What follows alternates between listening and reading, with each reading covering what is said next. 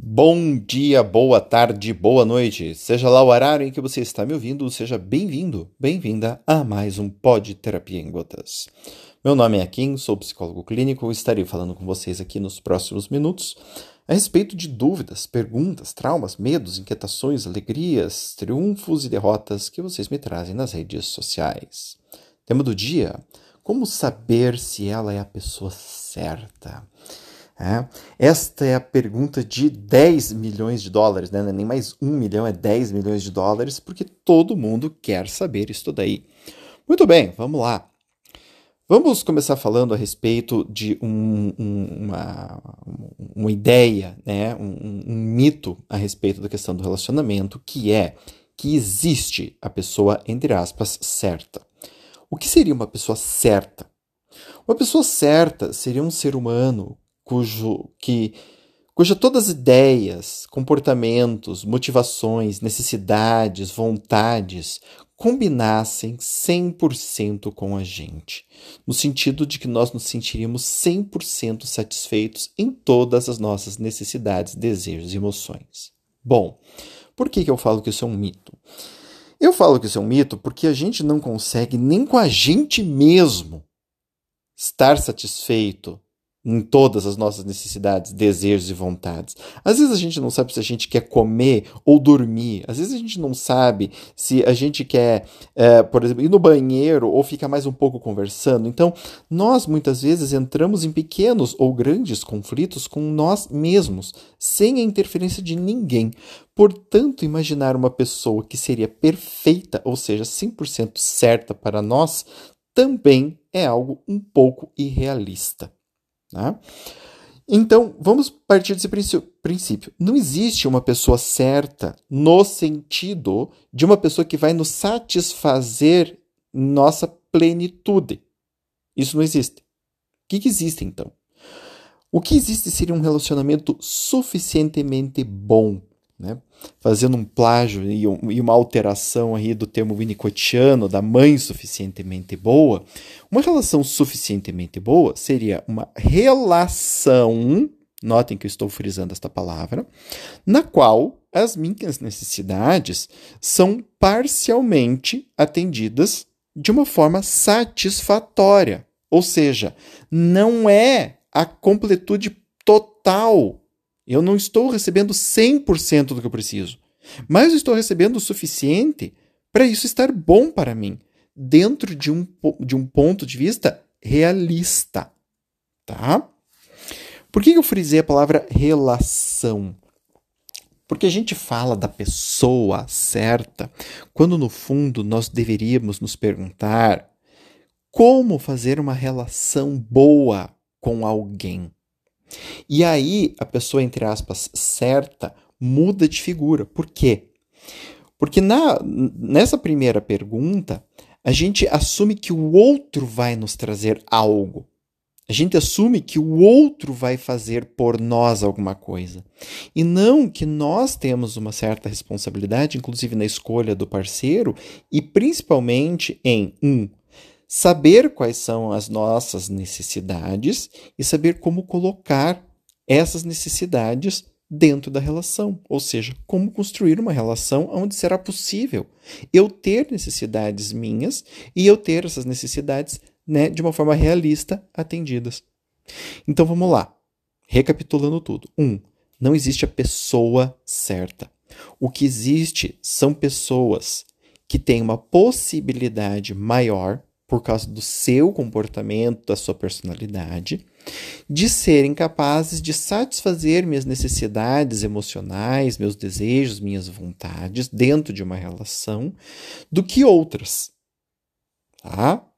E isto perpassa pela minha capacidade, e aí pela capacidade do outro também, de criar um relacionamento. Migramos então da pergunta como saber que ela é, ou ele é a pessoa certa? E vamos para a pergunta: como construir uma relação de qualidade? Aonde qualidade se entenda né? uma relação aonde eu e o meu cônjuge temos nossas necessidades emocionais satisfatoriamente atendidas, a ponto de percebermos que a relação entre nós é uma relação boa, é uma relação que vale muito a pena manter. Ai, mas isso não é uma coisa muito é, é, é, mercadológica, né? Eu tenho que ter vantagem. Não é vantagem sobre o outro. É o cumprimento das minhas necessidades emocionais. E se a gente vai se, se a gente vai se relacionar sem focar nisso, vamos se relacionar para quê então? Né? Só para procriar e ter filho? Né? Não estou falando que a procriação é um erro, bem pelo contrário. Ter filhos também é necessidade, também é desejo, também é uma vontade emocional de muitas pessoas. Então, é importante a gente entender isto. Uh, então, vamos lá. Alguns pontos são importantes. O primeiro ponto é o ponto da confiança. A confiança é extremamente importante dentro de um relacionamento. Se confiar não implica em ter certezas. Então, confiar não implica em ver o celular do outro para ver o que ele está conversando com os amigos ou com as amigas. Confiança implica em eu perguntar e acreditar no que o outro está me falando, sem ter a necessidade de ir fazer a checagem. É exatamente isso que significa. Então a confiança é muito importante. E como que a gente vai estabelecer confiança? Exatamente deste jeito, cuidando das necessidades emocionais um do outro. Quando eu percebo que o outro está prestando atenção em mim, quando eu percebo que o outro faz coisas para me dar o que eu quero, tem comportamentos que buscam, né, da melhor forma que ele consegue ou que ela consegue, me dar aquilo que é importante para mim, eu posso, então, a partir deste momento, começar a confiar mais. O oposto é verdadeiro.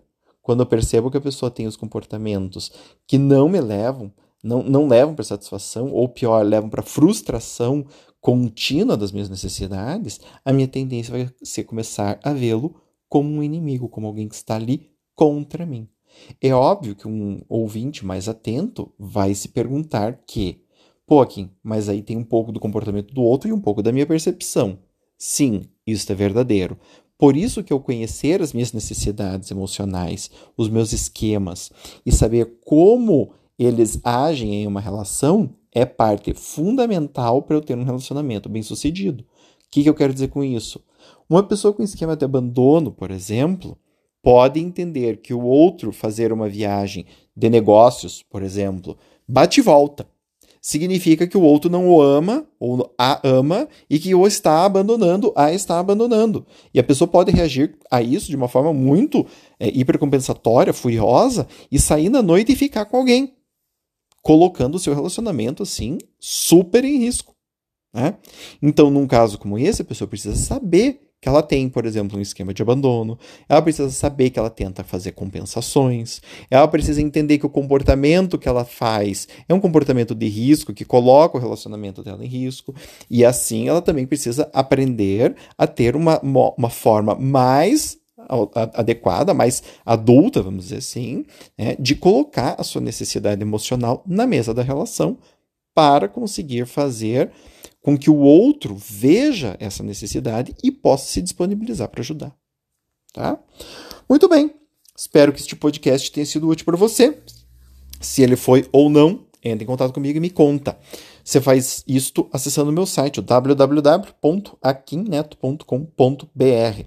Lá você vai encontrar as minhas redes sociais, o LinkedIn, Twitter, Instagram. Uh, e lá você também pode encontrar o Telegram. Você pode me acessar nessas redes sociais e me contar o que você achou desse podcast. Você também poderá encontrar no meu site o meu canal do YouTube, onde eu faço a leitura de livros de psicologia, sociologia, filosofia e afins. Você também vai conhecer o meu blog, cheio de conteúdo bacana lá para ti. E ainda de quebra, poderá conhecer os meus dois livros, o, Pod, o Psicoterapia em Gotas 1 e o Psicoterapia em Gotas 2 Emoções à Flor da Pele. E se você tiver afim, achar interessante, poderá adquiri-los também. Gente, um beijo grande no coração de todos vocês e até o próximo. Tchau, tchau.